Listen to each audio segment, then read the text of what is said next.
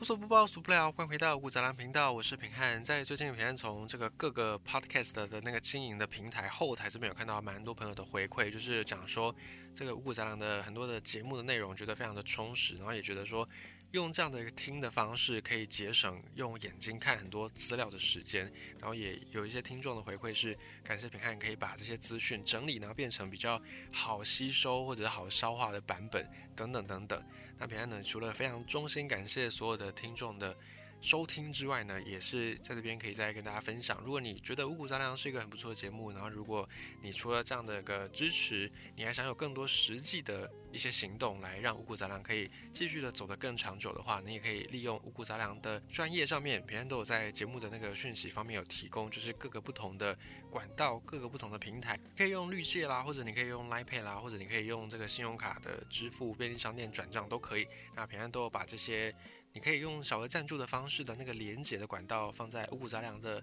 节目资讯上面。那也欢迎就是所有认同五谷杂粮的节目内容，或者想要支持五谷杂粮、想要支持平安的朋友，都可以来多加利用这样的小额赞助的平台。一点点的心意就可以让五谷杂粮有更继续往前走的动力。然后也感谢所有的朋友过去一路以来的支持，不管是口头上的支持，或者是在后台留言的支持，或者有实际用。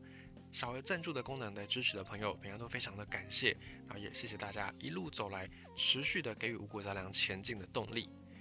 在上一集我们有提到了，在以前的兵役制度上面，过去我们有觉得说，比方说像木兰花木兰那个木兰诗，我们都以为说他们家里是要征男丁，然后因为只剩下爸爸，所以不得已就只好让这个老父亲去上阵，然后花木兰于心不忍，所以才代父从军。不过呢，我们后来从这个兵役制度上面的一些考据，我们也去反驳。我们就说，其实木兰并不是她是一个黄花大闺女，然后在家里面就是对镜贴花黄，然后等到老父被征召的时候才代父出征，不是这样子的，而是更有可能应该是以前花木兰她所在的那个时代，他可能就是家里面世世代代都是当兵的。也就是呢，可能从阿昼啦，或者从阿公开始，然后就世世代代都是军事世家。那像这样的兵役制度，就有一点像现在的募兵制的雏形。那以前的当兵，如果你是世代当兵的家族，你会有个特权，就是你不用生产，也就是你不用下田去耕种。那这样不是生产换得的一个代价，就是你必须要等到打仗的时候，国家有需要的时候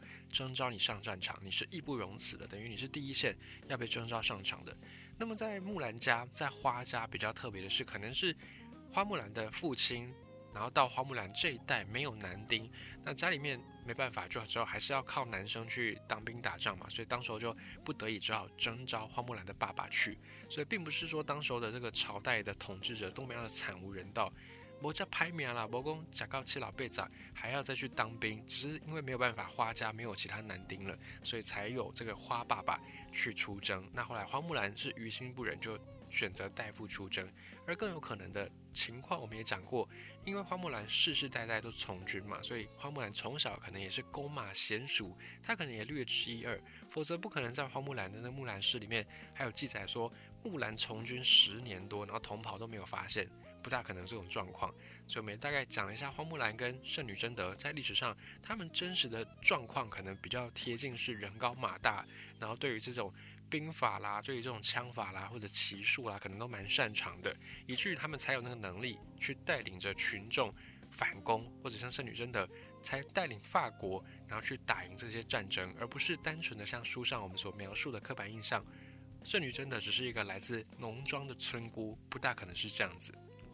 那再来，我们在这一集就开始探讨几个在古代比较有名的兵役的例子，以及他们之所以成功跟之所以后面失败的一些原因。首先呢，先讲一下斯巴达战士。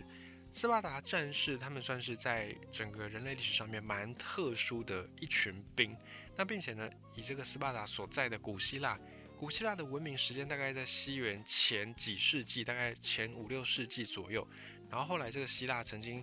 因为雅典的这个民主制度一度非常的兴盛，然后也因为希腊跟斯巴达，就是雅典跟斯巴达这边两个大的城邦，他们各自组成联盟，那两个联盟齐心合力打退了当时的波斯，就是另外来自中东一带的这个入侵者。那希腊上下一心打败波斯，然后迎来了希腊的辉煌的时期。这个时候也是很多的哲学家辈出的时代，包含大家很习惯所称呼的苏格拉底啦，或者是亚里士多德啦，或者是柏拉图等人，大概就是在这个辉煌的时代在活跃的。不过后来，因为在希腊内部出现了一些分歧意见，因为以雅典为主的这个民主叫做提洛同盟，这个民主的盟邦呢，他们是靠着雅典本身。的盟友以及很多的港口在支持他们的海上贸易，支持他们的这些金钱的运输，所以在雅典为首的提洛同盟非常重视海权的发展。而在斯巴达这里，斯巴达这个城邦它本身是陆地上的城邦，那它比较依靠的是农业，重农轻商，也因此呢，跟斯巴达组合成联盟的叫做伯罗奔尼撒联盟。那伯罗奔尼撒联盟就是几个在希腊的城邦跟斯巴达一起组成的，他们相对就比较没有那么重视海权，并且比较重视发展陆上的陆军。那也因为这种生产关系的需要，所以提洛同盟雅典这里比较重视的是民主，就是比较希望自由一点，比较希望政府少一点干预。那在斯巴达这里，因为他们重视的是农业，所以他们需要比较集权的这个统治。当然，我们这边是简化来说，但大致上可以分成这两派，就是以雅典民主派为首的铁路同盟，以及以比较独裁、比较寡头政治为首的斯巴达伯罗奔尼撒联盟。那后来希腊内部这两大联盟之间，就因为利益的关系，到最后不得已就内讧。于是，提洛同盟跟伯罗奔尼撒联盟之间就打了一场著名的伯罗奔尼撒战争。那这个事情后来也被历史学家给记录。那这件战争对于后世、对古希腊来说，对于整个世界来说，都是一个非常有决定性影响的战争。因为这场战争后来改变了在地中海这边的权力结构，那也让后来的埃及啦，或者是在后来的这些东部的。比方波斯，又或者是马其顿帝国等等，而出现了一次权力的洗牌，所以对后世的影响是非常深刻深远的。那我们在这边也不再赘述伯罗奔尼撒战争，我们以后有机会再说。总之呢，我们就稍微提一下，反正你只要知道斯巴达他们是一个重视农业而轻视商业的城邦就好了。那么在斯巴达之所以他们有这么样傲人的军事力量，全部源自于他们的斯巴达战士。那斯巴达战士他们。这个战士的制度很特别，是除了战士本身是要为自己而战、为整个斯巴达而战之外呢，还有就是一般我们都会想说，战士是为了国王而战嘛，为了王室而战。不过呢，在斯巴达，国王自己本身也是战士，而且是战士之王，所以在斯巴达，大贵族、小贵族全民皆兵。这边稍微再分享一下斯巴达的历史。斯巴达的历史大概在西元前一千一百年左右，当时候来自希腊东北方有一批人叫做多利安人，他们就入侵了在现在伯罗奔尼撒半岛，也就是斯巴达的所在地，然后把这边的原住民变成奴隶，就把这边的原住民变成压榨的这一群人。那这里的多利安人他们就鸠占鹊巢，然后自称叫做斯巴达人。不过他们跟本来的斯巴达人是两支不同的民族就是了。然后后来他们就把这原本在住在这里的麦西尼的原住民变为他们压榨的对象，所以在斯巴达并不是你住在这里你就叫斯巴达人，你必须还要符合贵族的身份，而且你必须还要当兵。而在斯巴达，他们全体都是贵族，并且呢都是士兵，而世代为兵，有点像我们先前讲到花木兰或者圣女贞德，他们是世代为兵。而世代为兵就会有一个特点，就是平常不是生产。那么斯巴达本身又是一个重农抑商的国度，因为他们相对的对海洋资源就没有像雅典那么样的渴求。不过他们生产力怎么来呢？就从我们刚才讲到的压榨别的族群而来。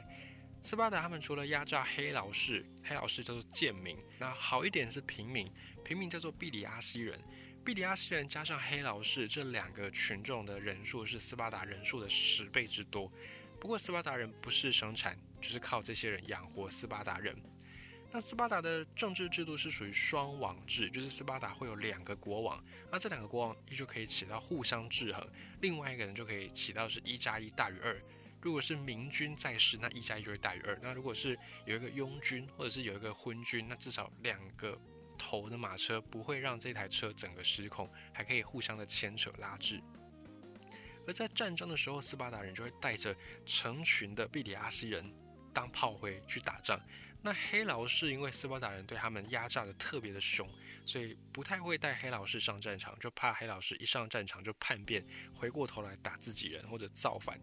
那斯巴达人的装备在当时候的希腊各个城邦里面算是非常的昂贵的，几乎都是青铜，而且是全身覆盖的这个铠甲，包含头盔，然后包含盾牌，包含武器。这些铠甲的装备重之外，然后又很贵，在当时候你要打造出这样的一套造价的设备，这都要花费非常非常多的金钱的。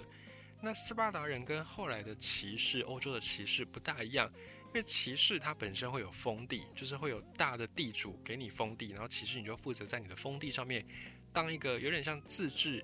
自治区，然后你是那个代理的首长，有点像这个概念。然后自己骑士就要去雇佣农民，自己去开垦土地，然后土地赚钱或赔钱就完全是骑士自己要负责。那骑士的装备也是自己去筹备的。但斯巴达战士不一样，斯巴达战士的钱呢，或者他们的粮食，全部都是由国家直接供应。这跟后来欧洲的骑士是有一些不同的地方。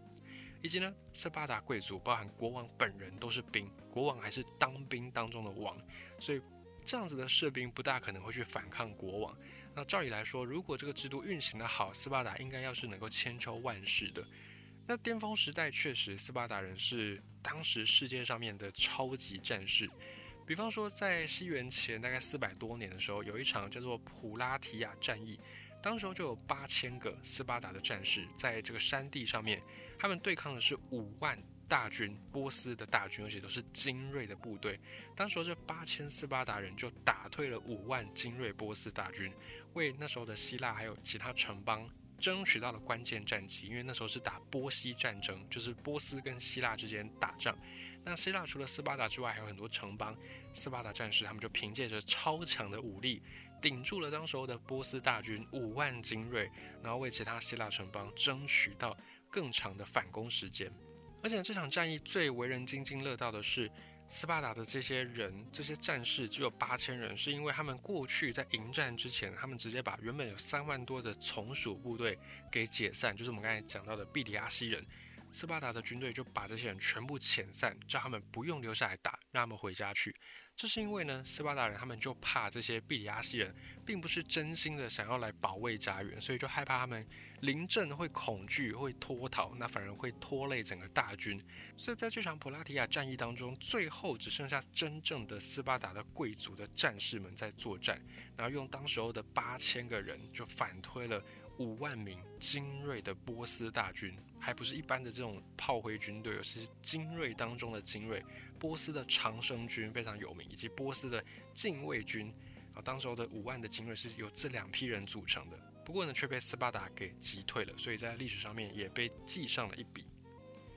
但是这样的一个制度，我们刚才讲到，如果运用的好的话，你看连国王本身都是当兵。就是国王自己也参战，然后国王也身先士卒，这样子的制度感觉上好像是很不错的，应该可以流传很久。但为什么后来我们就没有看到继续斯巴达在这个世界上面活跃呢？这是因为后来碰到了成平时期，